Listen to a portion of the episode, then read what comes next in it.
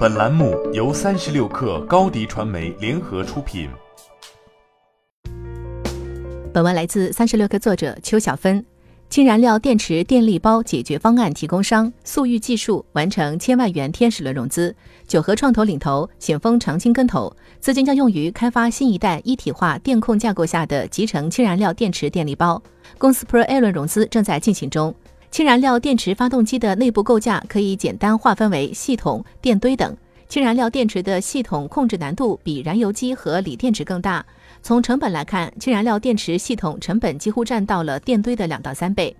速域技术创始人董正告诉三十六氪，系统成本过高是目前氢燃料电池尚未实现大规模产业商业化的一项关键原因。因此，速玉技术着手研究的正是燃料电池发动机系统的降本问题。拳头产品是提供一体化的电控架构。氢燃料电池发动机产业链的上游可以分为电堆厂商和辅件 BOP 厂商。中游则是负责机械集成和部分控制的系统厂商，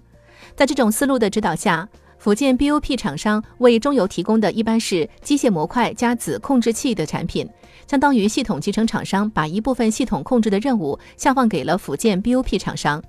尽管这减小了系统控制的压力，但也导致了由于燃料电池当中辅件 BOP 众多，当每一个厂商都算上了各自的控制器直接或间接成本，再加上目前尚未实现规模化效应，整体也就推高了燃料电池最终造价。面对高集成需求的氢燃料电池系统，速域技术给出的方案是完全中央集权的结构思路。董正告诉三十六氪，简单理解。速域技术就是把氢燃料电池当中所有的子控制器都收归到一个统一中央大脑中，把 BOP 辅件厂商手中的控制器研发任务交回由系统集成厂商完成，从而真正将 BOP 企业从之前自己并不擅长但又不得不解决的任务中解放出来。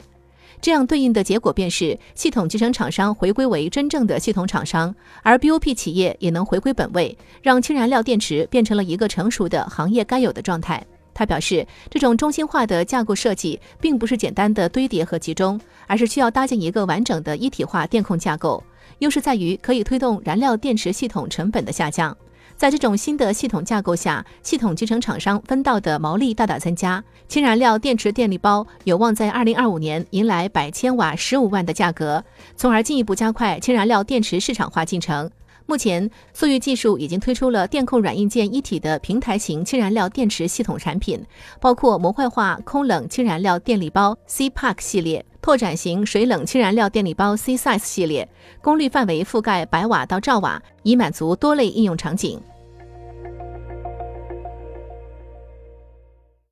你的视频营销就缺一个爆款，找高低传媒，创意热度爆起来，品效合一爆起来。微信搜索高低传媒，你的视频就是爆款。